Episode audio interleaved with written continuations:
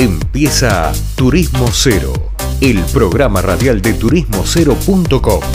Viajes, gastronomía y cultura, todo en un mismo lugar.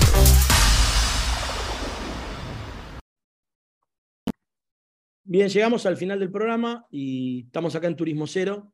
Y ahora vamos a hacer un, espacio, un pequeño espacio cultural que si bien en la web tenemos, en, en la radio no hemos hecho tanto, y por eso quiero hablar con Delia Cícero, que es autora, escritora de el libro 500 palabras, miniaturas literarias. Está interesante porque habla de una cuestión muy relacionada a las redes sociales o a cómo se cuentan historias cortas y breves, pero mejor que lo cuente ella. Delia, ¿cómo te va? Leandro Pérez Lerea te saluda.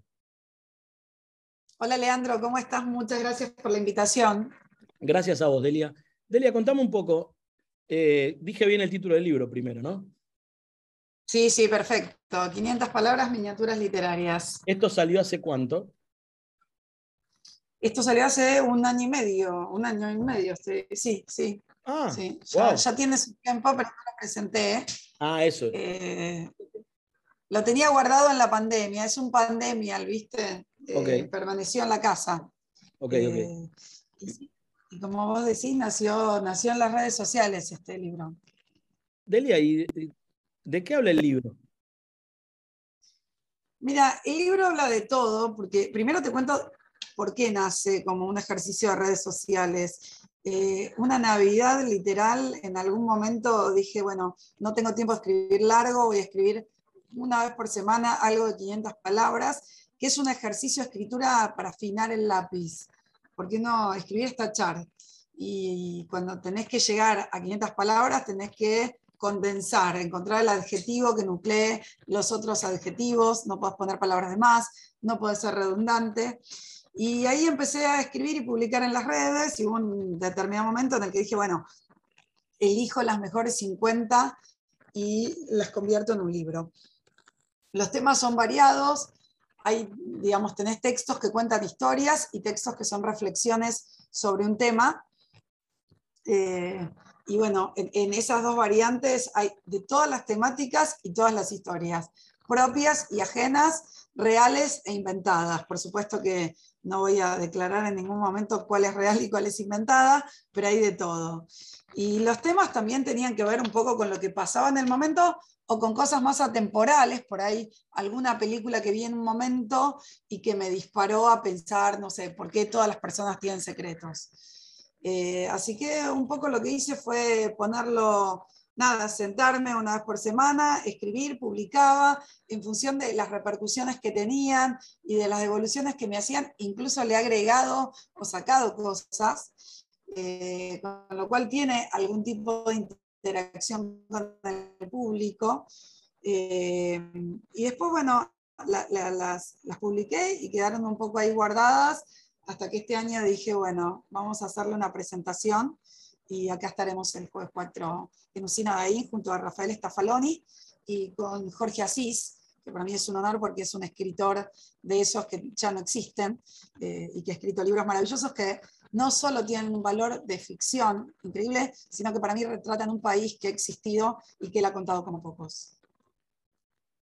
Bueno, recién hablabas que algunas historias son verídicas y otras no, y las que no seguramente podrían ser verídicas, muy parecido a muchos libros de Asís, justo que nombraste los libros de Asís, por ejemplo el de la historia, que debería ser la historia de Clarín, no sabes si es verdad o mentira, pero podría ser verdad. Entonces digo, tiene esa lógica de que muchas de las historias que contás podrían ser verdad?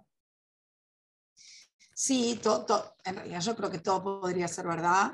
Eh, y que en realidad todo es, en alguna medida, como decía Federico Fellini, todo tiene algo de autobiográfico. Dice, uno es autobiográfico hasta cuando hace un lenguado. Y yo creo que cuando vos escribís, por más que la historia sea real o no, tiene materia prima de la realidad, tuya o de otros, no importa. Eh, pero en algún lugar eh, uno saca esas historias. No, no nacen de un repollo. No, la, digamos, la marca del autor queda siempre puesta. Y aparte, ¿esto qué, qué editorial lo lanzó? creo que vos tenés que ver algo con esa editorial también.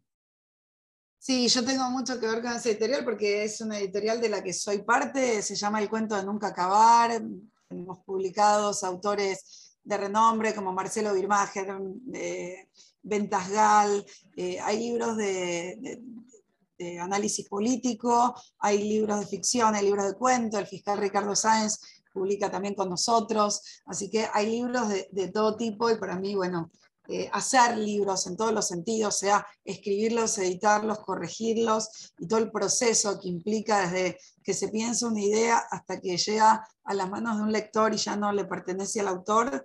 Eh, me encanta, lo disfruto mucho, me gusta mucho hablar con los autores, escucharlos, tener ideas y bueno, y, Operación Pajarito, que ha sido todo un éxito y va por la segunda edición, que es una, es una novela sobre Nisman.